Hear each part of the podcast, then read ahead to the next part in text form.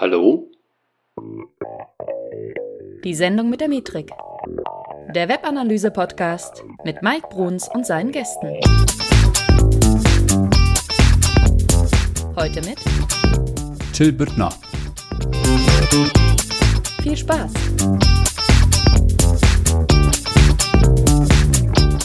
Hey Analyseheld, hier ist der Mike. Herzlich willkommen zu einer neuen Folge, die Sendung mit der Metrik.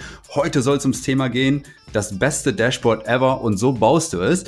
Mit meinem Gast Till Büttner, den stelle ich euch gleich nochmal vor und er möchte möglicherweise auch nochmal gleich was dazu sagen, ob es sowas wie ein perfektes Dashboard überhaupt gibt. Aber vorweg nochmal kurzer Hinweis, ähm, kommt gerne mal in die Facebook-Gruppe Digital- und Webanalyse-Helden, wenn ihr auch Fragen habt zu so etwas. Da gehe ich auch gelegentlich mal live und ähm, da können wir auch mal Fragen austauschen untereinander und da gibt es eigentlich auch immer Hilfe von irgendwem. Also kommt da gerne mit da rein. Und jetzt möchte ich euch mal auf das Thema der Sendung nochmal hinführen, weil mir passiert es immer wieder, dass Menschen zu mir kommen und sagen, hey Mike, wir brauchen ein Dashboard. So, und ähm, an welcher Stelle braucht man denn überhaupt ein Dashboard? Wofür ist das überhaupt gut? Und kann das überhaupt das Problem lösen, das das Unternehmen oder die Einzelperson im Zweifel vielleicht hat? Und genau darüber möchte ich jetzt mit Till mal sprechen. Mm, Till Wittner ist äh, Senior Digital Analyst bei DHL und da ist er auch schon gefühlt seit Ewigkeiten, weil zumindest seit ich ihm folge, kenne ich ihn nur unter DHL-Flagge quasi. Er ist auch bei Twitter, da ist er ziemlich umtriebig auch unterwegs. Ich verlinke ihn mal unten in den Show Notes. Und zusammen mit Urs Boller hat er ein Thema auf eine Website gesetzt, nämlich Perfect Dashboard Rocks. Ja, also das ist auf jeden Fall schon mal Programm und er möchte da gerne auch ein bisschen edukativ unterwegs sein zu dem Thema, was ich super, super finde. Und das ist für mich auch ein tolles Thema hier für den Podcast, habe ich mir gedacht und habe ihn deswegen eingeladen, den Fan und Nutzer von Adobe Analytics. Das soll uns aber an dieser Stelle jetzt nicht groß äh, unterscheiden, sage ich mal, weil Tools spielen eh nicht so die große Rolle. Also, aber erstmal herzlich willkommen, Till. Hallo Mike, vielen Dank für diese nette Einleitung. Ja, sehr gerne, sehr gerne. Ich muss dazu sagen, wir haben natürlich schon mal versucht, diese Aufnahme zu starten und wir sind irgendwie heute von Hindernissen umgeben, aber das macht nichts, weil jetzt läuft alles super und es wird eine super Folge, da bin ich mir sehr sicher. Ähm, ja, Till, toll, dass du dabei bist. Ich freue mich total, ähm, mit dir auch ein, ich sag mal, ja, jemanden zu haben, der sich für das Thema Dashboards nicht nur begeistern kann, sondern der damit sogar publik geht. Und äh, ja, meine erste Frage, äh, auch an dich, sowie an jeden Gast. Wie bist du zur Webanalyse gekommen? Ähm, ich muss ein bisschen ausholen. Ich, äh, die, die Geschichte begann irgendwie vor 15 Jahren, ähm, als ich mal äh, als Fachinformatiker gelernt habe und meine Ausbildung gemacht habe und ähm, nebenbei irgendwie Webseiten gestrickt habe, einer Freundin in der Agentur immer wieder da und hier geholfen habe. Und mit der Einstiegsdroge Pivik und Google Analytics, damals gab es nur die Free Edition, ähm, irgendwie so meine ersten Gehversuche hatte. Und das war so ja, der, der, der Startpunkt von all dem, was danach gekommen ist. Ja, und danach kam dann relativ schnell irgendwann auch DHL ins Spiel. Und da hast du dann so, ich sag mal, deinen Weg auch in Richtung Webanalyse gefunden. Ja, ja, nee, nee, da war noch viel, viel anderes zwischen. Äh, ich bin seit bei DHL bin ich, also du sagst das vorhin schon so schön, ich, äh, dass ich da eine halbe Ewigkeit bin. Es fühlt sich für mich auch so an im positiven Sinne, aber wirklich da sein bin ich erst knapp seit viereinhalb Jahren. Ähm, Ach, genau, also ne, so, so, so täuscht man sich manchmal, aber ähm, also wie gesagt, es fühlt sich, es fühlt sich auch für mich schon wirklich lange an. Nee, ich habe äh, unterschiedliche Stationen, auch unter anderem Agenturen hinter mir und habe als Konzepter gearbeitet, habe auf ähm, verschiedenen Analytics-Tools auch gearbeitet. Ich habe mit Google gearbeitet, ähm, auch mit der Premium-Version. Ich habe mit WebCheck gearbeitet, ich habe mit WebTrends gearbeitet und arbeite nun seit ja, gut viereinhalb Jahren eigentlich fast nur noch mit Adobe Analytics. Aber wie du so schön gesagt hast, ja. es geht eigentlich gar nicht ums Tool, sondern es geht eigentlich darum, was wir daraus produzieren. Und äh, egal, ob das Dashboards sind, ob es Reporting sind, bei all dem, was wir tun, ist es eigentlich vollkommen egal, welches Tool wir verwenden, ähm, solange wir das, äh, das, das, was dabei rauskommt, sozusagen richtig tun. Ah, ein tolles Credo. Wir können die Sendung schon beenden, weil alles, ihr habt alles gehört, was ihr wissen müsst. aber, aber lass uns mal über Dashboards konkret sprechen. Ähm, wir müssen vielleicht erstmal so nochmal eine kleine Herleitung haben. Was ist überhaupt ein Dashboard? Vielleicht magst du es mal einmal nochmal so mit deinen Worten beschreiben. Ja, ähm, jetzt, äh, das äh, könnt ihr da draußen nicht wissen, aber äh, wir haben das gerade eben schon mal so ein bisschen gemacht und beim ersten Mal habe ich gesagt, ich wüsste die Definition von Dashboards nicht. Ähm, nun weiß ich sie, weil wir gefuscht haben und ähm, ich äh, nehme das jetzt mal als, als Aufhänger und äh, also ne, das Dashboard abgeleitet vom Armaturenbrett und du hast die Analogie vorhin halt schon mal gemacht, ähm, finde ich, finde ich äh, genau richtig. Ähm, ein Dashboard soll im Endeffekt die Möglichkeit geben, ähm, Zahlen direkt zu zeigen oder vernünftig anzuzeigen, die für den Betrachter wichtig sind. Das heißt, äh, abgestimmt auf die Bedürfnisse desjenigen, der das Dashboard nutzt, ähm, die wichtigsten Kennzahlen anzuzeigen und ähm, auf verschiedene Arten und Weisen sichtbar zu machen. Ja, genau. Also ich hatte die Analogie von Marco Hasler übernommen, der das mal in seinem Buch auch erläutert hat und auch bei uns im Podcast schon mal mit erwähnt hat, der immer so ein Autodashboard quasi dahinsetzt und sagt, so, pass mal auf, Geschwindigkeitsanzeige ist wichtig, ne? aber du willst nicht wissen, äh, irgendwie, ob deine Profiltiefe an den Reifen jetzt drei Millimeter noch ist oder so. Das willst du auf dem Dashboard ja. einfach nicht sehen. Also die Unterscheidung einfach zwischen wichtigen und unwichtigen Daten und das möglichst eben zusammengedampft, visuell aufbereitet so, dass man es auch schnell erkennen kann. Ne? Und da hast du nämlich auch eine, äh, eine schöne Regel auch genannt. Vielleicht magst du die nochmal eben ins Feld führen. Genau, also äh, genau, zu, zuerst nochmal auch hier von mir aus gesagt, ähm, Marco Hasler und sein Buch sind die absolute Empfehlung für jeden, der anfängt, aber auch vielleicht der schon etwas länger dabei ist.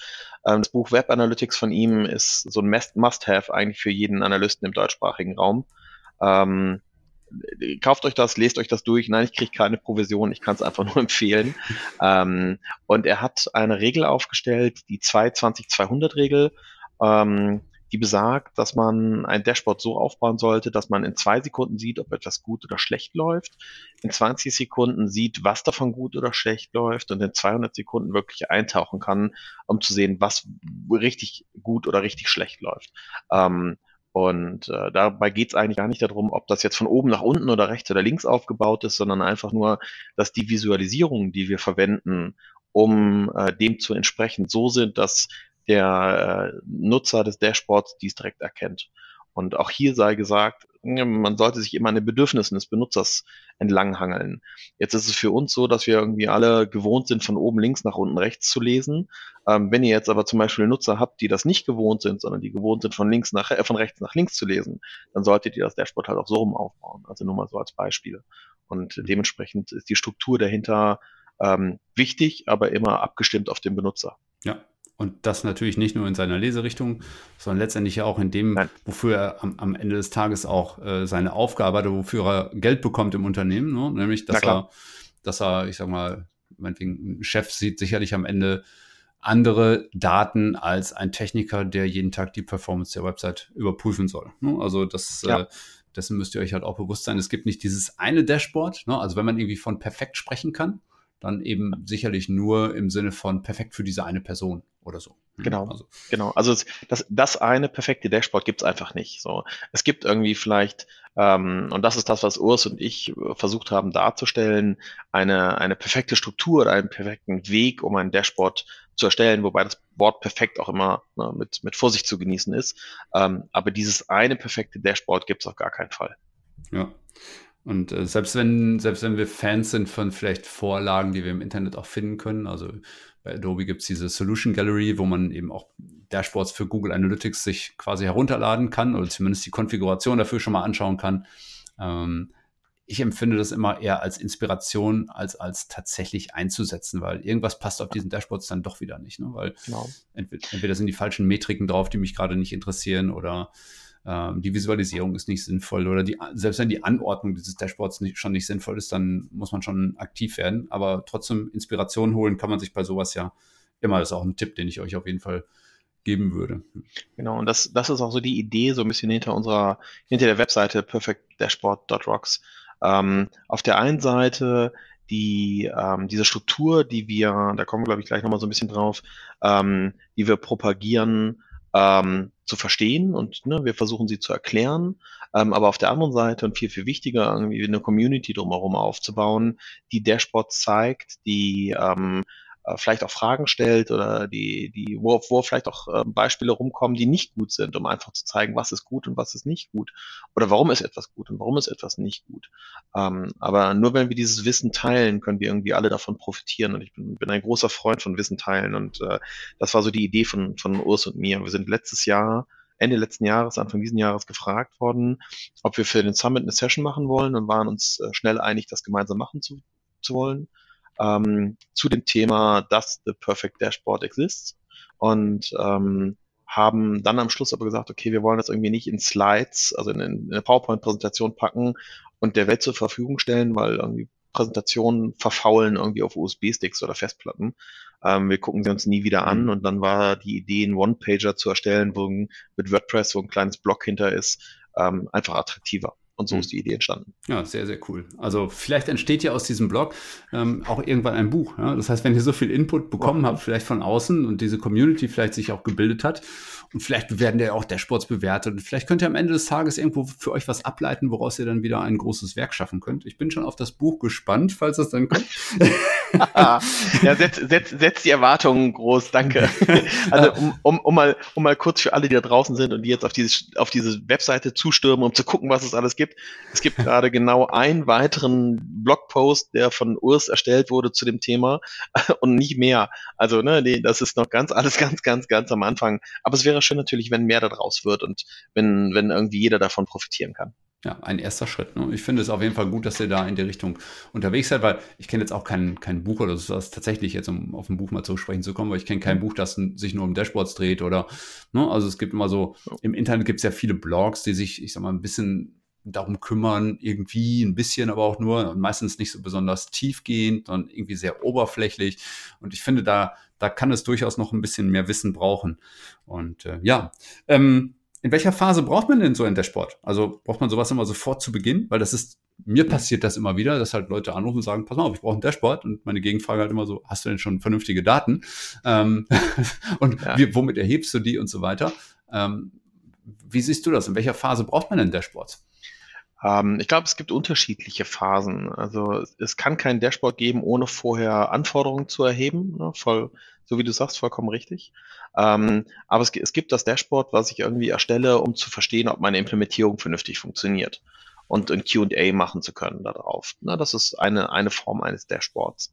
Ähm, da brauche ich aber vielleicht einfach auch nur Tabellen und keine großartigen Visualisierungen. Dann gibt es vielleicht mhm. tägliche Dashboards für den täglichen Bedarf, wo ich wissen möchte, ähm, ist die Performance meiner Webseite gut? Irgendwie laufen die Zahlen so ein? Funktionieren Kampagnen, die ich gestartet habe? Es gibt aber vielleicht äh, Dashboards oder nicht nur vielleicht, es gibt ganz sicher Dashboards für ähm, eure Stakeholder, wo jemand wissen möchte ähm, aus dem E-Commerce-Bereich, wie viele Einnahmen haben wir, wie korreliert das mit den ähm, Verkäufen äh, und äh, mit den, keine Ahnung, äh, Stornierungen und, und, und. Also da gibt es viele Möglichkeiten, sozusagen Sachen darzustellen. Und ich glaube, jeder jede Anforderung muss, muss da sozusagen für ein Dashboard anders bewältigt werden. Aber das Dashboard ist auch immer nur der Einstieg dazu. Also der Dashboard, das Dashboard ist nie die Analyse oder ähm, wenn ich ein Dashboard habe, habe ich meine Arbeit getan, sondern dann beginnt die Arbeit eigentlich immer erst, weil ich mit dem Dashboard eine Ansicht bekomme und wenn ich feststelle in dieser Ansicht, da gibt es etwas, was ich mehr betrachten möchte, dann gehe ich in die Analyse. Also eigentlich anregend zu analysieren. Hm. Also damit hast du eigentlich den, den super Irrglauben auch schon mal direkt widerlegt. Ja? Also, ne, weil das ist auch das, was mir immer begegnet, dass die Leute denken, sie kriegen jetzt ein cooles Dashboard, ja, mit, keine Ahnung, 12, 20, 500 Widgets, je nachdem, was sie so, was sie so gut finden oder irgendwie sinnvoll verarbeiten können. Ähm, und danach müssen sie sich um nichts mehr kümmern. Und du hast ja vollkommen recht.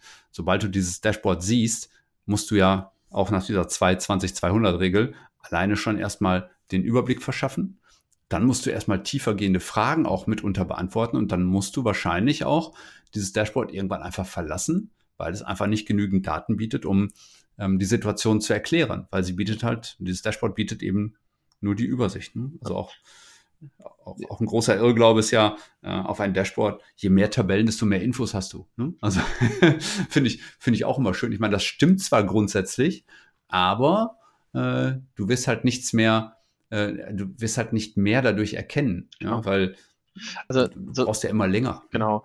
So eine, ich gebe ja auch immer wieder, auch gerade im Konzern, irgendwie ähm, Trainings zu dem Thema oder mache die vor allem sehr, sehr gerne, ähm, weil es viel zu wenig Leute gibt, die irgendwie die Analyse einsetzen. Ähm, und je mehr Leute mhm. wir äh, irgendwie aufschlauen können, umso besser. Und ähm, gebe da eigentlich immer mit äh, als Hinweis, ähm, im, im Wort KPI oder in der Abkürzung KPI, das K, was da vorne drin steht, steht nicht für 1000 äh, im Englischen angelehnt. ähm, weil das gerne dieser Irrglaube ist. So, ey, KPI ist super, ja, dann hätte ich gerne die KPI und die KPI und die KPI. Meistens ähm, verwechseln die Leute das dann eh mit Metriken ähm, und äh, das, das steht halt, ja, wie die, wie die Abkürzung ist für Key Performance Indikator und nicht für ähm, tausende von Indikatoren, die ich gerne irgendwie mir angucken möchte, weil dann verzettle ich mich auch wieder und habe ja überhaupt keinen Fokus auf das, was wichtig ist. Ja. Die große Verwechslungsgefahr zwischen normalen Metriken, den Performance Indicators und den Key Performance Indicators ist einfach, ihr müsst euch das wie ein Dreieck vorstellen. Ja? Und ganz oben auf der Spitze sitzen eben die Key Performance Indicators, das sind nicht mehr viele. Ähm, vielleicht sogar nur eine Handvoll. Ja, ja vielleicht, sogar, vielleicht sogar nur eine. Also es gibt, vielleicht sogar ähm, nur eine. Ja. Ich habe wieder vergessen, das war genau, ja, der, der sogenannte Nordstern, ne? Der leuchtet der und genau. äh, den man, den man nutzt, um ihn zu folgen und zu verstehen, ähm, ist das, was ich gerade mache, richtig. Vielleicht ist der Nordstern auch ein, ein Index aus mehreren, das kann ja sein, aber ähm, sozusagen der eine, dem ich folge. Ähm, so ein bisschen ja. als Anlehnung. Ich meine, wir müssen jetzt keine KPI-Folge aufmachen, aber nein, im Grunde. Nein, genau, nicht abdriften. genau, aber im Grunde genommen, ähm, ich habe da auch eine schöne Analogie, vielleicht merkt ihr euch das einfach. Ähm, stellt euch vor, ihr fahrt auf eine Insel, ja, und einmal pro Woche darf jemand von aus eurem Unternehmen anrufen. Ihr habt sonst keine Internetverbindung, nix. Ihr habt nur diese, diese Telefonverbindung einmal die Woche. Und äh, derjenige hat auch nicht viel Zeit. Der kann euch exakt äh, fünf Werte mitgeben. Welche fünf Werte wollt ihr hören, um zu wissen, ob es eurem Unternehmen gut geht? Und ähm, meistens sind diese Fragen nicht so zu beantworten, dass ihr einfach in ein Webanalyse-Tool geht und irgendeine Zahl daraus lest oder so, sondern oftmals passiert noch irgendwas mit der Zahl. Sie muss vielleicht nochmal irgendwie verrechnet werden mit irgendetwas anderem oder so. Also so müsst ihr euch ein KPI vorstellen. Das ist halt ähm, wenn es da nicht mehr rund läuft, dann solltet ihr dringend irgendwie handeln. Ja. Aber das, das, ist, das ist eine ganz schöne Überleitung eigentlich, weil all das, was wir, was wir tun, und das, da muss ich leider ein bisschen abschweifen, weil das hat nicht nur was mit Dashboards zu tun, sondern eigentlich mit der generellen Analyse. Ähm, aber da die Dashboards darauf aufbauen, dass es halt genauso wichtig ist. Ähm, wir müssen die Anforderungen verstehen, für die wir das machen, weil wir machen ja die Analyse nicht zu Selbstzweck oder keine Ahnung, weil wir einfach gerne analysieren. Das tun wir zwar, aber normalerweise verdienen wir unser Geld damit, das ähm, für jemanden zu tun. Ähm, und wenn, wenn es für unser eigenes Geschäft ist, dann tun wir es halt fürs Geschäft. Ähm, und wir tun das ja aber aufgrund von Anforderungen. Also ihr solltet niemals eine Analyse ohne eine entsprechende Anforderung vorne ran tun. Und diese Anforderung mhm. ist nicht, dass wir über Metriken sprechen, sondern dass wir darüber sprechen, ähm, was sind denn die Ziele oder was ist die Strategie des Geschäfts? Und davon kann man dann äh, weitere Sachen ab, ableiten. Aber das ist sozusagen der eigentlich der allererste Schritt für ein Dashboard, der viel, viel früher beginnt, als man eigentlich ein Dashboard erstellt. Hm, genau, sich mit den Business-Problemen auseinandersetzen und auch mit Erfolg. Ja, also überhaupt erstmal zu definieren, was ist denn ein Erfolg? Weil letztendlich geht es in jedem Unternehmen um irgendeinen Erfolg. Ja, und die Website bildet auch irgendeinen Erfolg ab. Selbst Websites, die sich vornehmlich ums Branding kümmern sollen, haben vielleicht eine nachgelagerte Funktion, nämlich irgendwann später mal was verkauft zu haben. Ne? Also irgendwo so eine ja. Hub-Funktion vielleicht. Und genau solche Dinge müsst ihr eben erstmal festlegen, bevor ihr darüber nachdenkt, wie ihr eine Zahl dazu visualisiert, geschweige denn erhebt. Und ähm, ja, weil ohne den Erfolg ja, werft, werft ihr tatsächlich nur Zahlen ans Board, die Seitenaufrufe sind oder die Abschwungrate oder sowas. Und das bringt euch halt im Endeffekt nicht weiter. Hm? Also diesen Zielbezug müsst ihr immer, müsst ihr immer mit, mit im Blick haben, sonst wird es echt schwer. Ja. Also das muss ein Dashboard am Ende können. Diese, ja. diese ja, wichtigen Metriken zeigen. Ne? Ja, beantworten können. Also die Fragen, die ja. wir am Anfang aufwerfen, muss ein Dashboard beantworten können. So, und aufgrund der Antworten müssen wir dann entscheiden, gehen wir weiter rein oder reicht uns die Antwort? So, ne?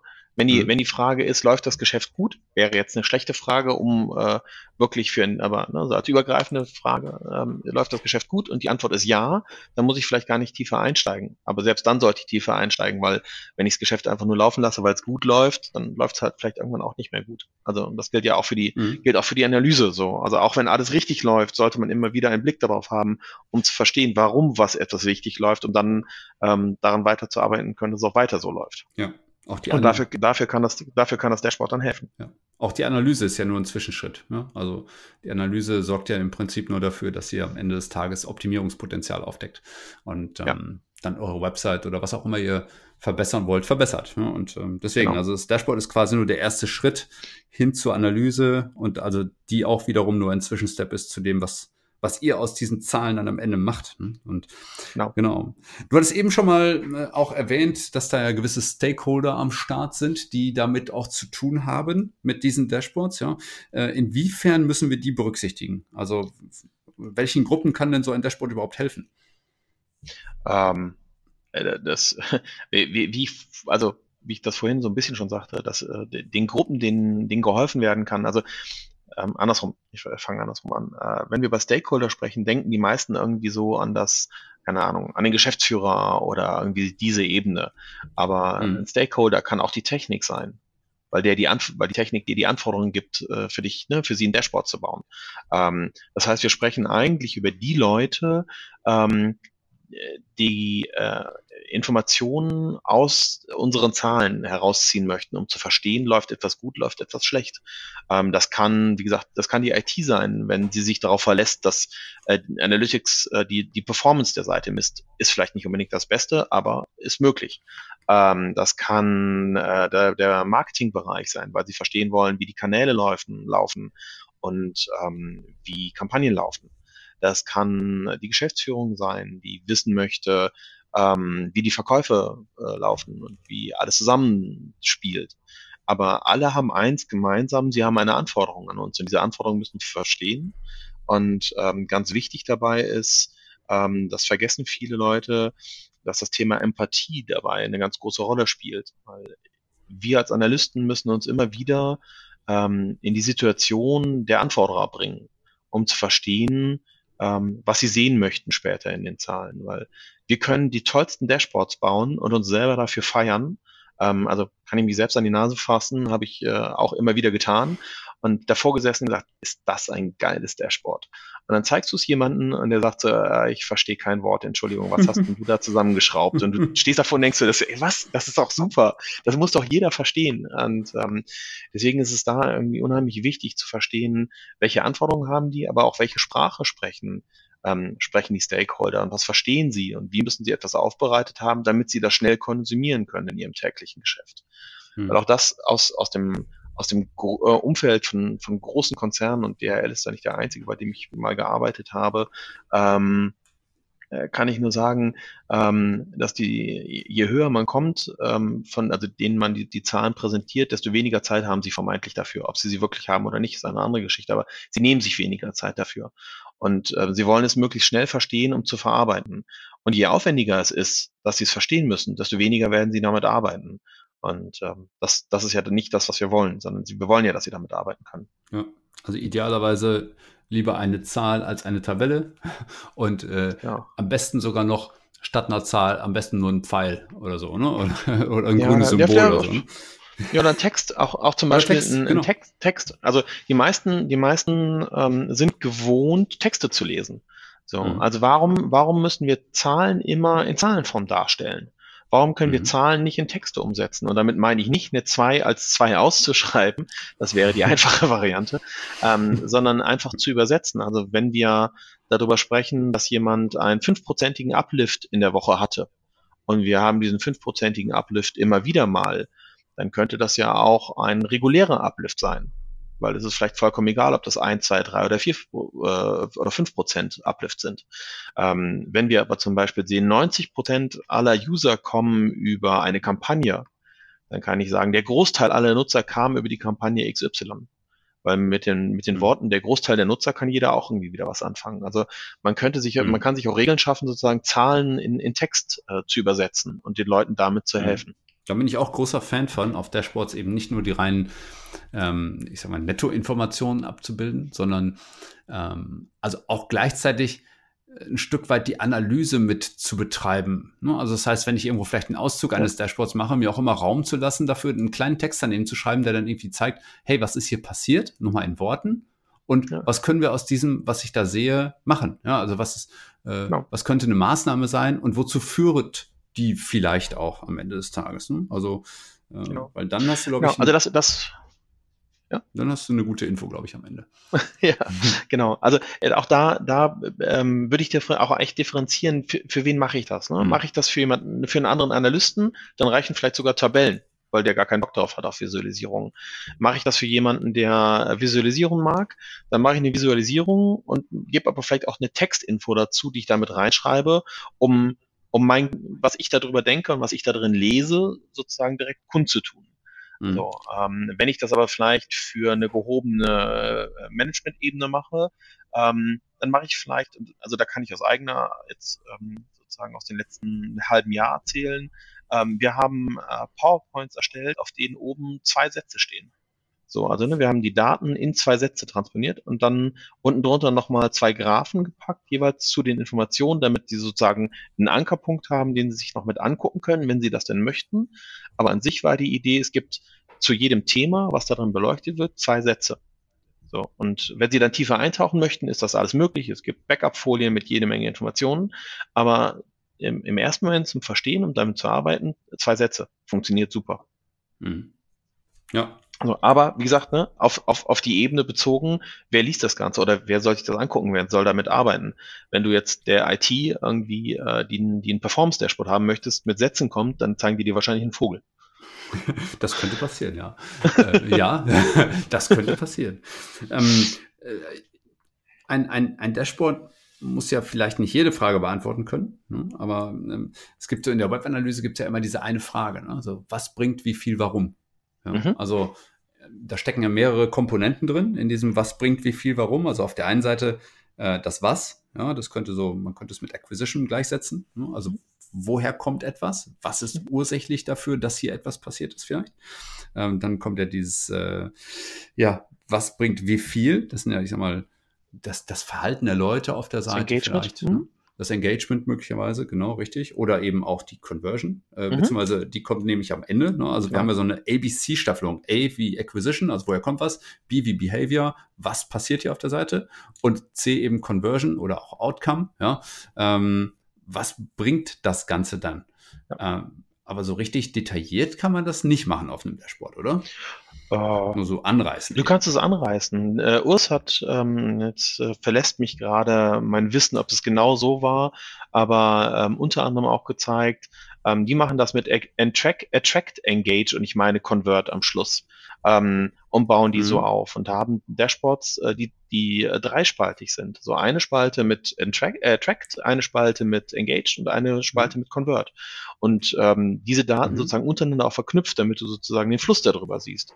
Ähm, und natürlich reißt es das aber trotzdem an, weil wenn wir komplett tief gehen würden, dann würden wir nicht ein, eine DIN A4-Seite oder vielleicht auch zwei haben, sondern hätten wir auf einmal zehn sondern natürlich reißt es das wieder nur ein. Mhm. Und wenn wir sagen, okay, wir wollen dann tief einsteigen, dann gehen wir wieder in die Analyse rein. Hm. Also ich glaube, man muss immer sehr, sehr kritisch sein mit den Dingen, die man dort unterbringt. Ich glaube, man muss bei jedem, bei jeder Metrik, bei jedem Widget, das man auf ein Dashboard bringen möchte, muss man immer vorab überlegen, ist das wirklich, wirklich, wirklich wichtig, was ich da jetzt draufsetze? Ja, ist das ja. auch in, im Sinne der Zielerreichung am Ende des Tages wichtig? Ist, ist vor allen Dingen, was ich auch immer wichtig finde, ist die, die Frage nach der, äh, ja, kann, kann ich danach handeln? Ist diese, ist diese Metrik actionable, sagt man ja immer so schön. Ne? es, Passiert äh, was, wenn sich diese Metrik ändert? Ja. Ist es relevant? Ja, relevant. Ist das, was ich mir angucke, relevant? Und in welchem Kontext steht es? Also dieses Thema Relevanz im Kontext finde ich auch unheimlich wichtig für ein Dashboard und ähm, gehört auch so ein bisschen zusammen. Ne? Also ähm, in welchem Kontext gucke ich mir das Ganze an und wie relevant ist es da dran? Hm. Und ähm, wenn ich äh, eines von beiden nicht vernünftig beantworten kann, hat es äh, fast nichts im Dashboard zu suchen, weil dann bringt es mir nicht viel. Ähm, so. Also, und also auch da ähm, so, ein, so ein Beispiel, ähm, weil auch das äh, immer wieder gerne kommt, auch gerade wenn du Schulungen gibst, und das wirst du selber ja auch kennen, ähm, so die Leute, die dann kommen, sagen, ähm, ja, aber ich hätte gern die und die Metrik. Hm. Ja, aber warum genau möchtest du diese Metrik haben? Und da das Beispiel, ähm, dass ich mit einer Redaktion mal zusammengearbeitet habe und die sagten, ja, wir, wir möchten die Page Views für unsere Artikel wissen. Und ich dann irgendwie so gesagt habe, ja, warum wollt ihr denn, also, Entschuldigung, die, die 90er haben angerufen und möchten äh, ne, die, die Page-Views zurück. Äh, wa, wa, warum? Das, also machen wir heute eigentlich nicht mehr. Und dann, ja, aber wir wollen ja wissen, ob unsere Artikel gelesen werden. Und ich sage, hey, super, du hast mir gerade deine Anforderungen gegeben. Ihr möchtet wissen, ob eure Artikel gelesen werden. Wie definieren wir denn, ob ein Artikel gelesen wird? Ja, äh, naja, der sollte ja irgendwie schon zur Hälfte gelesen sein, also muss gescrollt werden. Ähm, und äh, irgendwie, du brauchst ja auch mindestens irgendwie eine halbe Minute oder wie viel lang auch immer, dafür. Das ist auch cool. Das heißt, unsere mhm. Definition, ob ein Artikel gelesen ist, ist eine Zeitdefinition und eine Scroll-Information. Und wenn ich die beiden kombiniere, dann weiß ich, ob, die, ob der Artikel gelesen wurde und kann das sozusagen auch, auch messen. So, entweder, wenn das das Tool hergibt, kann ich das vielleicht als Segment bauen oder als kalkulierte Metrik. Wenn es das nicht hergibt, muss ich es vielleicht implementieren und sagen, okay, wenn das und das passiert ist, feuere ich ein Event. Aber dann habe ich das, was ich brauche dafür. Aber genau dieses, diesen Fehler, dieser Fehler passiert halt ganz oft, dass die Leute irgendwie irgend so Halbwissen haben und dann sagen, ja, ich, ich brauche halt das und das für mein Dashboard. Ähm, und mhm. der trifft mir zwar wieder vom Dashboard so ein bisschen ab, aber es hat halt trotzdem auch äh, ähm, mit dem Dashboard dann zu tun, weil die Leute es ja genau darauf dann sehen wollen, um zu verstehen, was passiert. Also ich sehe schon, wenn die Leute mit einem von uns in, in, in einem Workshop sitzen oder in einem Seminar, dann müssen sie sich dieselbe Frage gefallen lassen, nämlich warum. Und das eben mehrmals. Also ja. weil damit, damit stößt du irgendwann mal zum Kern der Sache vor. Und also wie gesagt, wer mit mir schon im Workshop saß, der wird das kennen. Äh, ich frage halt so lange, warum, bis irgendwie keine Antwort mehr kommt. Oder genau. bis man wirklich mal am Kern der Sache angelangt ist. Ne? Und das ist so wichtig, dass ihr euch nicht nur oberflächlich von Zahlen leiten lasst, die ihr vielleicht mal irgendwo schon mal gesehen habt ja, die ihr irgendwo in, in, in einem Analytics-Tool schon mal wahrgenommen habt oder so. Also, bestes Beispiel ist ja mal Absprungrate oder eben dein, dein Page-View ne, oder was ja. auch immer. Wofür soll das gut sein? Ne? Da ist genau. kein Zielbezug da, da ist nichts da. Und deswegen, seid kritisch, wenn ihr Daten auf ein Dashboard bringt. Hm, das ist, ähm, das, das kann euch nur verwirren, wenn da falsche Sachen draufstehen. Ne? Also was bringt wie viel, warum muss eure Hauptfrage immer sein. Genau. Und, und was, was, was auch noch ganz wichtig ist für ein Dashboard, ist so ein bisschen das Format. Ne? Also wie liefere ich? Mhm. Liefere ich äh, in Google Analytics, um mal ne, bei, bei, dem, bei dem Tool, worüber du gerne ja berichtest, mhm. ähm, zu bleiben? Ähm, dann muss ich demjenigen, der das sich anguckt, ja aber zum Beispiel einen Account zur Verfügung stellen. Und ist das das Richtige und mhm. fühlt er sich daran wohl? Ähm, oder mache ich das in Excel? Oder fühlt sich derjenige damit mhm. wohl? Oder in PowerPoint? Oder mache ich es in Power BI oder wie auch immer. Ne? Also die Möglichkeiten sind groß, aber auch hier gilt wieder ein Stück weit, womit fühlt sich derjenige, für den ihr das Dashboard baut, denn wohl? Ihr selber werdet euch wahrscheinlich immer im Tool am wohlsten fühlen. Also ich tue das in Adobe Analytics. Ne? Also ich baue mir eigentlich keine mhm. Dashboards mehr, außer ich möchte sie mit anderen Daten verbinden, die nicht, ähm, die, die nicht in dem Tool selber direkt liegen, so dass ich dann weiterarbeiten kann, weil ich dann alles an einem Platz habe und, und tiefer eintauchen kann. Aber es gibt, es gibt genauso gut mhm. Leute, die das eben nicht wollen. Die, die wollen gerne ihr PDF in der, in der Inbox haben und äh, irgendwie daraus das öffnen können und lesen können und dann, dann ist gut. Das ist ja vollkommen in Ordnung. Mhm. Ja, ist ein bisschen Erziehungsfrage manchmal auch. Ne? Also manchmal muss ja das, was man gewohnt ist, nicht unbedingt das Beste sein dafür. Aber, ähm, aber da gebe ich dir recht, man sollte zumindest die, äh, die Bedürfnisse ein Stück weit erstmal verstehen, um dann die beste Lösung dafür ja. zu finden. Und gibt es denn in deinen Augen irgendwie auf einem Dashboard immer die beste Visualisierungsform? Hast du, oder gibt es eine, die du immer wieder benutzt? Klar. Oder ja. eine, die du gar nicht benutzt? Ähm, ich versuche so gut wie nie äh, ein Kuchendiagramm zu verwenden. Hm, danke. Ähm, oder, oder ein, oder ein Donut-Chart. Ja. Ähm, ich stelle in letzter Zeit leider erschreckend fest, dass ich das immer wieder doch mal mache. Also gerade dieser Klassiker mit irgendwie ähm, Mobile Device Type, um zu zeigen, Desktop versus äh, Tablet versus Mobile Phone. Mhm. Ähm, lässt sich leider darin doch ganz gut visualisieren, aber eigentlich gruselt's mich jedes Mal aufs Neue, wenn ich sehe. Mhm. Ähm, manchmal mache ich es auch einfach nur, um, um nochmal eine Abwechslung im Dashboard zu haben. Aber wie gesagt, also ich versuche es eigentlich zu, ver zu vermeiden. Ähm, du wirst bei mir eigentlich immer ähm, ein Balkendiagramm finden, egal ob horizontal oder vertikal oder wie auch immer weil ich festgestellt habe, dass es eigentlich eine ganz gute Art und Weise ist, jemanden äh, zu zeigen, also Informationen ähm, darzustellen. Ähm, ich liebe, ähm, aber auch erst seit einem guten Jahr, ähm, Scatter-Diagramme. Ich weiß ja. gar nicht, wie die im Deutschen heißen. Streu, Streudiagramm. Ähm, ah, Streudiagramme, danke. Mhm. Ähm, weil ich äh, drei Informationen ähm, auf eine sehr kompakte Art und Weise darstellen kann. Also für alle, die nichts damit anfangen können, ähm, diese Streudiagramme sind so aufgebaut, dass ich eine Y- und eine X-Achse habe und zusätzlich eine Dicke des Punktes, den ich mir sozusagen darauf visualisiere. Also ich zeige darauf keine Linie an oder sowas, sondern ich zeige per Punkt an, ähm, wo X und Y sozusagen zusammenfinden. Ähm, und ich kann damit zum Beispiel ähm, Revenue und Order miteinander visualisieren. Also auf die X-Achse setze ich die Orders. Das heißt, je weiter rechts, desto mehr Verkäufe habe ich. Den Revenue setze ich auf die Y-Achse, das heißt, je höher, desto äh, mehr Umsatz habe ich damit gemacht. Und äh, die Dicke des Punktes setze ich auf die Conversion Rate. Und dann kann ich relativ schnell sehen, wenn äh, der Punkt äh, oben rechts ist und möglichst dick, dann habe ich alles richtig gemacht, weil dann habe ich irgendwie viel, mhm. viel Umsatz und viele Verkäufe und eine gute Conversion Rate gehabt. Jetzt wird der hm. geneigte, professionellere Analyst sofort sagen, ja, stopp, da fehlen ganz viele weitere Werte. Ja, natürlich, das ist eine sehr einfache Ansicht. Ähm, ähm, aber ich kann, kann zum Beispiel auch hingehen und sagen, okay, auf eine Achse setze ich mir den durchschnittlichen Warenkorbwert, auf die andere Achse setze ich mir den Revenue per Visitor und auf die Dicke setze ich mir irgendwie einen weiteren Wert.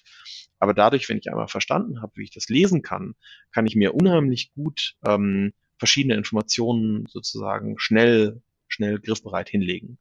Ähm, aber auch da, ich nutze die Diagramme hauptsächlich für mich. Ich habe die Erfahrung gemacht, dass der Otto-Normalanwender damit, also der auch nichts mit einer Analyse großartig zu tun hat, meistens im ersten Moment doch eher überfordert ist. Hm. Also so ein bisschen das, äh, das Streudiagramm ist so ein bisschen die Pivot-Tabelle des Visualisierers. Ne? Also Ach schön, ja, sehr, sehr schön, ja genau. ist mir gerade so eingefallen, als wir darüber gesprochen haben. Weil du kannst dieses, dieses Streudiagramm ja zum Beispiel auch auf Dimensionen statt auf Metriken basieren lassen. Ja, natürlich, klar. Und äh, Na klar. Genau. Und ähm, also da hast du dann schon irgendwie sehr verschiedene Möglichkeiten. Ähm, also ich finde ein Streudiagramm total klasse, wenn es sich irgendwie ermöglichen lässt, ja, weil du kriegst halt sehr schnell sehr ja, gute Informationslage. Ne? Kannst auch zumindest irgendwie so Clusterbildung auch erkennen, wenn es viele Daten sind und so weiter. Also schon, schon sehr schön. Schaut euch das mal an, wenn ihr das noch nicht kennt. Äh, wenn ihr gerade nicht wisst, wo ihr so ein Scatter-Diagramm oder Streudiagramm herkriegen sollt. Äh, ich glaube, es geht in Excel, könnt ihr sowas sogar machen. Äh, Google Sheets können das, Data Studio kann das. Ähm, schaut mal rein. Müsst ihr, müsst ihr mal ein bisschen rumspielen. Das macht auf jeden Fall sehr viel Spaß mit diesen Scatter-Diagrammen. Also das, das findest du bei mir. Und was du bei mir auch eigentlich fast immer findest, ist ähm, zwar ein Klassiker, aber immer wieder immer gut, ein klassisches äh, Trendliniendiagramm. Weil es einfach unheimlich gut hilft, mhm. ähm, Zeit zu visualisieren. Ähm, also über Zeit etwas mhm. zu visualisieren. Ähm, die wirst du bei mir meistens nicht in groß vorfinden, sondern eher irgendwo in klein. Ähm, gerne zum Beispiel neben der Summenzahl. Also wenn ich irgendwie jemanden zeigen möchte, über Zeit, wie viel ist die Gesamtsumme, dann findest du daneben meistens auch irgendwie nochmal eine Trendliniendiagramm, um einfach zu zeigen, wie setzt sich das zusammen, um es ja. besser zu verstehen.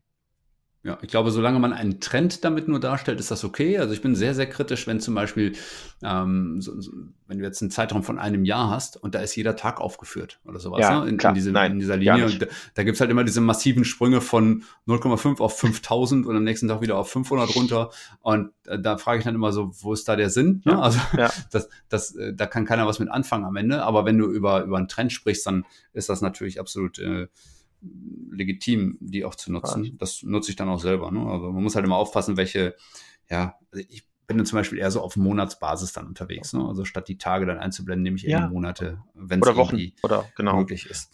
Oder Wochen, ja, genau, ich, richtig, genau. Je nachdem, welchen Zeitraum du so insgesamt Ich bin zum Beispiel wiederum, ähm, weil du das gerade so angesprochen hast, gar kein Freund mehr großartig davon, ähm, ein ganzes Jahr unbedingt zu betrachten.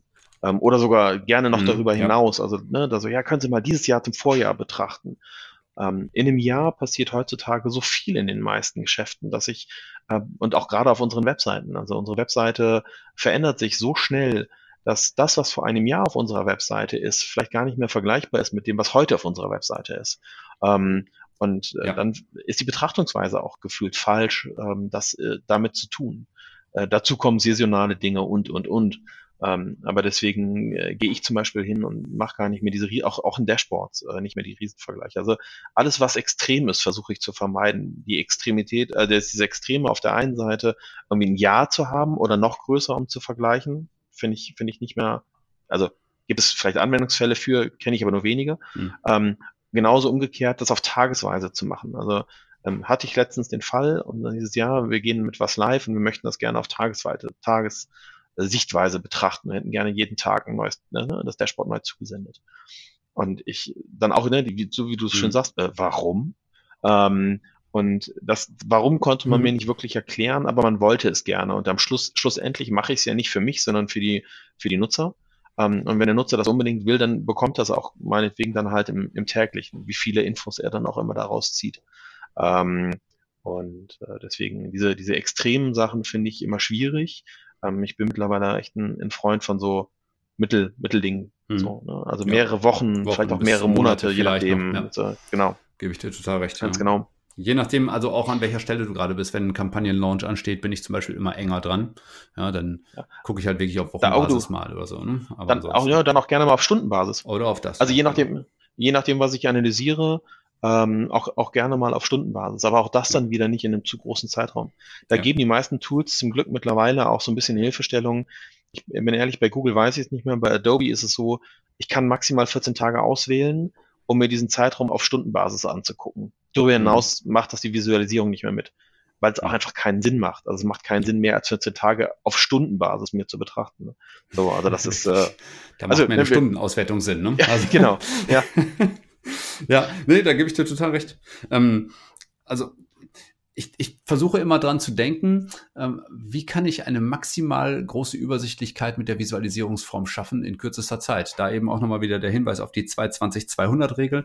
Ja, wie kann ich schaffen, mit meiner Visualisierung unter zwei Sekunden zu bleiben, so Ja. ungefähr. Ne? Also wenn das irgendwie einen Sinn ergibt an der Stelle, je nachdem auch welche Funktion ein bestimmtes Widget überhaupt übernehmen soll. Ob das jetzt eher eine erklärende Funktion ist, die man vielleicht in 20 Sekunden begreifen sollte, oder eine, die man halt so alarmmäßig erster Moment äh, sehen sollte. Ne? Also wie, wie wird die am Ende dargestellt? ja. ja also ich, Nutzt du eigentlich Schwellwerte?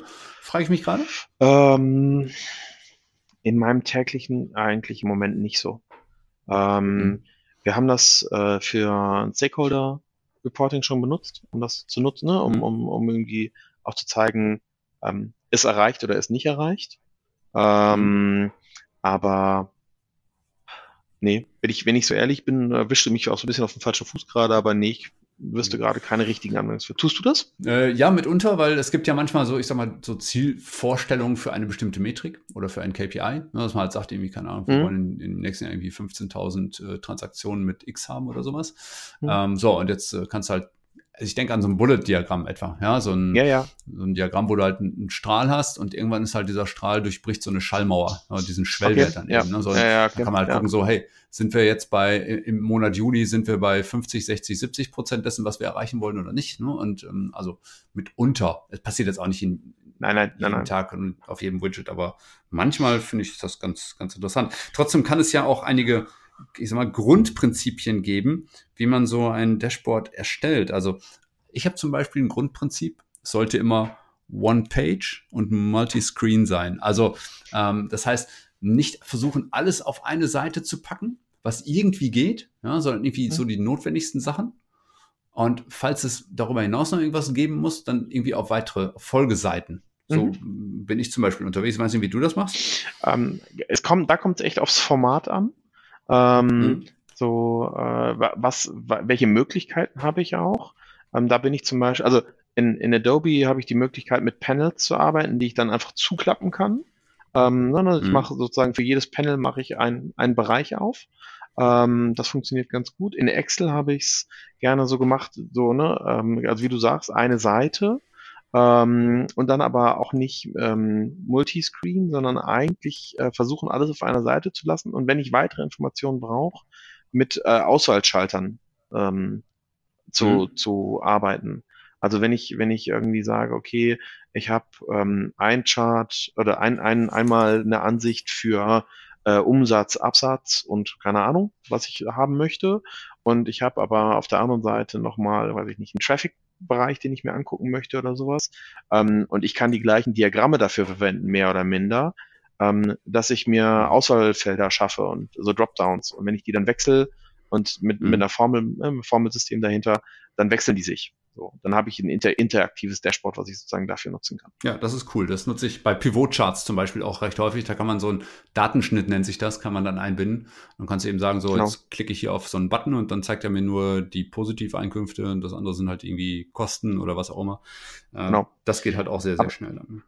Was, was, was ich unheimlich, das, was, was du gerade sagtest, was ich unheimlich wichtig, wichtig finde, ist aber dieses One-Page. Ähm, und zwar immer noch aus dem Grund, und jetzt werden vielleicht einige lachen, aber ähm, trotz all unserer Digitalität, gerade als Analysten, ähm, arbeiten wir oft für Leute, die Sachen ausdrucken. Mhm. Ähm, und wenn es dann nicht auf eine Seite passt, äh, werden die Leute es wieder nicht nutzen. Mhm. So, ne? weil, weil sie dann abgeschnittene Sachen haben und das ganz schnell, also dann, dann kommt ganz oft so dieses, ähm, ja, damit kann ich nicht arbeiten oder das ist doch falsch oder keine Ahnung was. Mhm. Ähm, und deswegen dieses, dieses One-Page ist unheimlich wichtig. Also im Notfall auch ähm, auf mehrere Seiten, aber jede Seite für sich abgeschlossen, ohne dass irgendwie irgendwelche Umbrüche habe oder irgendwie sowas, so dass es halt eine gute Lesbarkeit ist. Mhm. Quer- oder Hochformat? Bisschen pauschal gefragt, aber Ja, gute ähm, Frage eigentlich. für, ich, ja, das ist eine gute Frage. Äh, Für gewöhnlich Querformat. Mhm. Ähm, weil das meiste, was wir tun, irgendwie, also gerade wenn wir, ne, wo wir herkommen, so aus dem Trendlinienbereich und sowas, ist, ist, ist, ist äh, Querformat einfach besser. Ähm, aber in letzter Zeit würde ich das gar nicht mehr so unbedingt sagen, sondern je nachdem, was ich machen möchte, ähm, ist auch ein Hochformat gut. Und mhm. ähm, wir, also es ist ja schon, schon länger en vogue, äh, über Storytelling zu sprechen, wenn wir über unsere Daten reden. Ähm, also Geschichten erzählen mit Daten.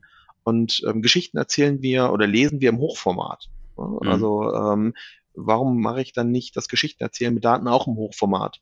Ähm, mhm. ist aber jetzt vielleicht auch ein bisschen philosophisch. Keine Ahnung. Ja, ein interessanter Ansatz. Darüber habe ich noch gar nicht nachgedacht, ob das, ob da eine Verknüpfung äh, gut wäre. Ich habe da eher ja. so daran gedacht, so was ist das darstellende Device? Ist das jetzt ein Blatt Papier oder ist das äh, vielleicht auch ein Mobile? Ja, wenn also der, mhm. der CEO sich immer nur so ähm, zwischendurch darüber informiert, ne, ähm, wie kriegt er seine Daten dann rüber, äh, rübergeschoben? Also per E-Mail ja. oder schickt er mal eben PDF rüber oder hat er ein Tool dafür, was das zeigen kann? Hm? Also, ja, wobei die meisten, ja. die meisten Devices mittlerweile, also dann würde ich, glaube ich, immer Querformat sagen, weil der normale Monitor eher 16 zu 9 ist, deswegen Querformat. Mhm.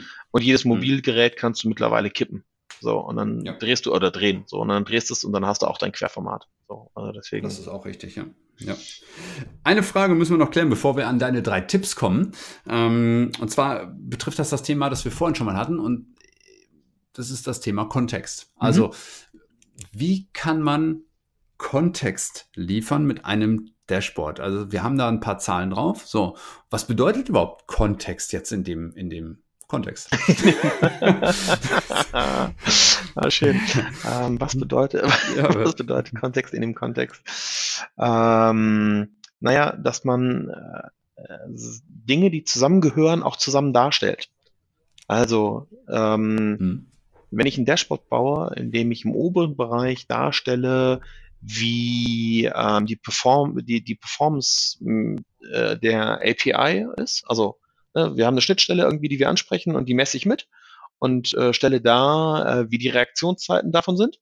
Und das stelle ich im oberen Bereich dar und im unteren Bereich stelle ich ähm, den Umsatz und Absatz ähm, eines äh, Nischenbereichs unserer Webseite dar. Ähm, dann habe ich keinen Kontext von den ne, äh, geschaffen zwischen den Informationen. Das macht einfach keinen Sinn, ähm, dies zusammen zu gruppieren. Ähm, Kontext zu schaffen, ähm, ist auch nochmal, also wir hatten dieses Thema vorhin schon mal mit diesem ABC ähm, oder äh, Attract, Engage, Convert, ähm, zu sagen, ähm, wenn ich mir etwas angucke, zum Beispiel unsere Kanäle, wie laufen unsere Kanäle, Page Traffic versus Newsletter versus was auch immer, ähm, wie gut ist der Attract-Bereich da drin? Also wie, wie gut schaffen die Leute, diese Kanäle es, ähm, die, die Nutzer zu uns zu bringen? Und um in dem Kontext zu bleiben, gucke ich mir dann auch Engage und Convert dazu an und springe nicht auf einmal zu irgendwas komplett anderem, was damit nichts zu tun hat, sondern ich versuche, die, die Informationen sozusagen in ihrem Kontext darzustellen. Kontext kann aber auch Text sein. Also ich kann auch mit Text Kontext drumherum herstellen, wenn ich irgendwie eine Analyse habe oder ein Dashboard habe, ähm, was vielleicht nicht ähm, typisch für den Bereich ist, in dem wir vom Business her arbeiten, dann muss ich vielleicht manchmal ähm, mit Text Kontext herstellen, wie Sachen zustande kommen und warum sie so, so sich präsentieren, wie sie sich präsentieren. Also ähm, äh, Beispiel, ich habe eine Conversion Rate mit über 90 Prozent. Ähm, dann sollte ich einen Kontext schaffen, warum das der Fall ist. Ähm, weil der normalerweise jeder hingehen würde und sofort sagen würde, ja, da stimmt irgendwas doch nicht. So, aber vielleicht ähm, ist es in dem Bereich ganz normal. Ähm, oder ich habe eine Bounce Rate, die besonders hoch oder besonders niedrig ist. Oder, oder. So, und auch da Kontext sozusagen herzustellen, damit derjenige versteht, was ich mir da angucke und warum das so aussieht, wie es aussieht. Hm, also finde ich total richtig, wie du das so definierst. Also es das musst du immer wieder versuchen, nicht nur die Zahl an sich zu sehen, sondern etwas drumherum zu bauen. Ich meine, die einen nennen es dann Storytelling, die anderen irgendwie Kontexten. Ähm, ich ja. finde, zum Thema Kontext gehört auch zum Beispiel ein zeitlicher Bezug. Das heißt also, welchen, ähm, oh ja. welchen Zeitraum vergleichst du hier vielleicht auch? Ne? Also ja. haben wir jetzt ein Plus generiert gegenüber dem vorher betrachteten Zeitraum oder ein Minus? Also ich finde das auch kontextuell wertvoll. Ne? Ja. Ähm, und was ich auch was ich da auch immer wieder mal sehe, mal die Darstellung von Maxima oder Minima. Das war also irgendwo, ähm, ja, weil, weil die Grenzen des Systems kennt und schaut, wie bewegen wir uns innerhalb dieser Grenzen. Mhm. Also gerade was Conversion Rates angeht. Ne? Ja, klar. du hast deine 90 Prozent ja genannt. Ne? Und ähm, wenn du weißt, hey, 90 Prozent sind total normal, weil wir haben die auf jeder Seite oder wir haben sonst sogar 95 Prozent, aber im Minimum 85 Prozent, dann kannst du 90 Prozent wesentlich besser einordnen, als wenn du äh, sonst überhaupt keinen Kontext drumherum gemahlen genau, hast. Oder, oder den, ja. den gelernten Kontext. Also wir müssen ja immer davon ausgehen, dass wir ja. Sachen gelernt haben. Ne? Im, im, in der Konzeption spricht man von, von Pattern. Also wir sind, wir sind, wir haben gelernt, dass eine Navigation auf der linken Seite auf der Webseite ist ähm, oder im, im oberen Bereich. Ähm, wir haben gelernt, dass, dass ähm, Klickelemente meistens farbig sind äh, und irgendwie dazu auffordern und eckig, weil es ein Button ist oder irgendwie sowas. Ne? Also so, sogenannte Pattern. Und ähm, die haben wir ja auch, was unsere Zahlen angeht. Also wir, wir wissen irgendwie, Conversion Rates sind meistens eher im einstelligen Bereich normal. Bounce Rates sind eher im, keine Ahnung, 40 bis 80 prozentigen Bereich, je nachdem, normal, was ich mache und so weiter und so fort. Ähm, das heißt, wir haben einen gelernten Kontext. Und wenn wir diesen gelernten Kontext aber verlassen, weil etwas anders ist, dann muss ich diesen neuen Kontext auf jeden Fall beschreiben drumherum. Jetzt muss ich doch noch eine Frage stellen und zwar ähm, kommt die quasi aus der Community. Ich hatte ja vorhin, ich, ich hatte ich dir glaube ich schon mal eben erwähnt. Ähm, ich hatte vorhin vor der Aufnahme noch einen Livestream gestartet in der Facebook-Gruppe Digital und Webanalysehelden und bei Instagram war ich gleichzeitig live. Und äh, äh, obwohl man mich bei Facebook nicht verstehen konnte, weil das Mikro irgendwie rumgezickt hat, kam eine Frage von Arne Kriedemann und ähm, ich bin mir nicht ganz sicher, ob du sie beantworten kannst oder ob ich sie beantworten kann, weil ähm, er bezieht sich auf Dashboards. Ich weiß nicht, kennst du Alexander Holl? Der Name sagt mir was, aber ich kriege da habe ich gar, hab, ne? ich habe keinen Kontext.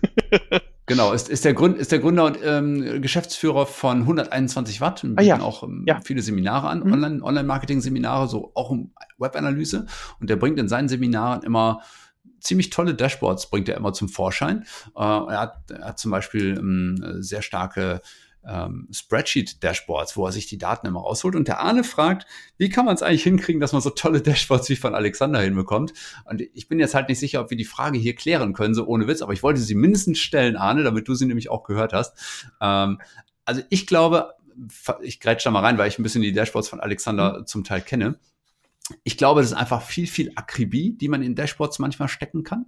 Ähm, Alexander steckt, glaube ich, sehr viel Energie darin, auch Daten aus Analytics in anderen Tools weiter zu nutzen. Also äh, ich weiß gar nicht, ob er so Data Studio mittlerweile eben nutzt, aber er hat eben sehr viel mit Spreadsheets rumgearbeitet und dort die Daten, die er aus Analytics gezogen hat, nochmal wieder weiter verrechnet ähm, und hat dann darüber dann mal so zum Beispiel so Monatscharts gemacht oder ähnliches, ja, wo du einfach dann ähm, mit Hilfe verrechneter Daten nochmal wieder ganz andere Daten zeigen kannst in visueller Form, als wenn du es nur in deinem Webanalyse-Tool machen kannst. Ne? Und das ist natürlich, da steckt halt eine Menge Überlegung erstmal dahinter. Was willst du überhaupt haben? Das, was wir ja auch heute in der Folge schon genannt haben. Du musst also erstmal irgendwie eine, eine Problemstellung haben. Du musst auch eine Fragestellung entwickeln, damit du dafür auch eine passende Lösung in Dashboard-Form am Ende des Tages generieren kannst. Und ähm, während Alexander, ich glaube, fast schon eher zahlenlastiger Typ ist, bin ich dann zum Beispiel eher visuell orientiert häufig. Also ich mag auch Zahlen, keine Frage, sonst wäre ich als Webanalyst auch völlig falsch, glaube ich.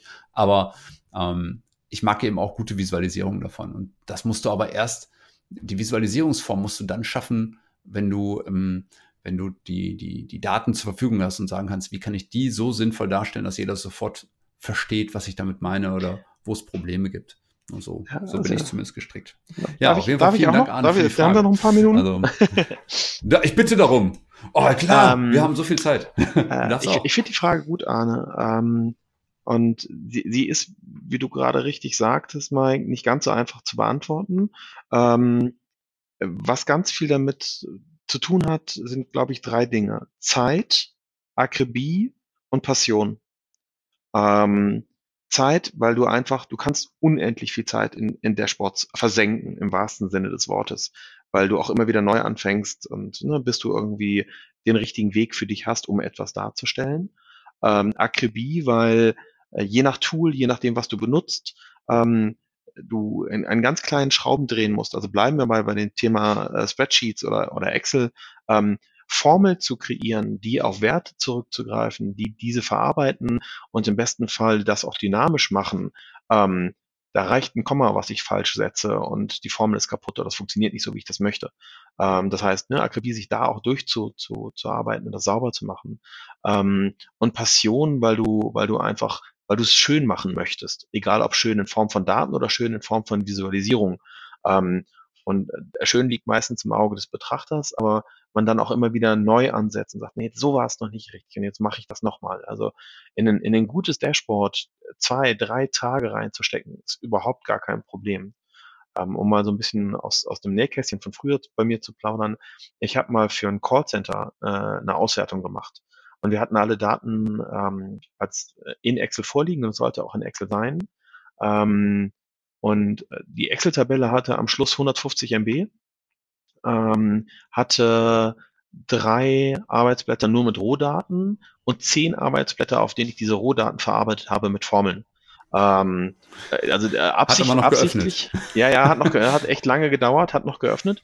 Ähm, und vorne drauf eine, ein Dashboard, ein One-Pager, der das dann visualisiert hat und auf den ich aber wiederum auch mit, mit Dropdowns die Informationen ne, äh, dynamisch ändern konnte. Ähm, das war Akribie pur, weil ich das unbedingt so haben wollte. Ähm, äh, Moral der Geschichte ist, das, was ich vorhin schon mal irgendwie gesagt habe, die Dashboards, die wir besonders toll finden, an denen wir am meisten Zeit reingesteckt äh, haben, werden am wenigsten verwendet. Ähm, war damals auch so. ähm, äh, das, das Gute ist aber, deswegen kann ich das eigentlich trotzdem jedem nur empfehlen, wenn du Zeit und Möglichkeiten dazu hast, das zu tun. Weil nur darüber äh, lernen wir, wie wir Dashboards erstellen können und was wir in Dashboards für richtig empfinden, für uns, ähm, weil auch da hat jeder seine ne, und soll auch jeder seine eigene Art und Weise haben, das ist ganz wichtig ähm, damit umzugehen und seinen Weg zu finden. Und wie so oft auch in der Analyse das der Fall ist, wir lernen es erst irgendwie, wenn wir selber Hand anlegen. Die Theorie ist alles schön und gut, aber wirklich lernen tun wir es doch erst, wenn wir es bauen. Ah, das war ja fast schon ein Schlusswort. das, ja, das war sehr wertvoll, sehr wertvoll. Hört euch das genau an. Ich hoffe, ihr habt bis hierhin durchgehalten. Das ist ja, boah, schon wieder 55 Minuten richtig, ja. äh, richtig Input, liebe Leute. Das ist wieder so. Ich finde, so eine Podcast-Folge ist immer so wie so ein kleines Miniseminar. Ja? Da ist so ein ja. Thema und das wird so durchexerziert. Und wir ja. sind, wir könnten uns auch zwei Stunden noch darüber unterhalten, da bin ich mir sicher, weil das einfach so viele Ansatzpunkte hat. also ich könnte jetzt zu dem, was du gerade gesagt hast, nochmal wieder eine Fragerunde aufmachen, machen wir jetzt aber nicht mehr. Ich habe, ähm, ich äh, glaube, bevor wir die Stunde knacken, sollten wir zumindest unsere drei Tipps mal angesprochen haben. Und äh, deswegen, Till, meine Frage an dich, äh, welche drei Tipps hast du für die Leute da draußen, die sich mit Dashboards ja, mhm. auseinandersetzen müssen oder wollen. Ähm, was sind deine drei Dinger? Erstens, versteht euren Auftraggeber. Versteht die Anforderungen, die die Leute, für die ihr die Dashboards baut, haben. Und wenn ihr das selber seid, versteht euch selber. Ähm, hört sich lustig an, ist aber manchmal gar nicht so einfach. Ähm, dementsprechend ähm, packt euch selber in die Schuhe desjenigen, der das Dashboard nutzen sollt und versteht die Leute und versteht, was sie haben möchten. Das ist das Erste. Das zweite ist, ähm, definiert eine vernünftige Struktur und ein vernünftiges Design, nutzt die 220-200-Regel dabei ähm, und, und guckt, dass ihr das richtige, richtige Format wählt für das, was ihr tun wollt. Und das immer mit ein bisschen Eleganz dabei. Ne? So ein bisschen, ein bisschen schön darf es schon sein.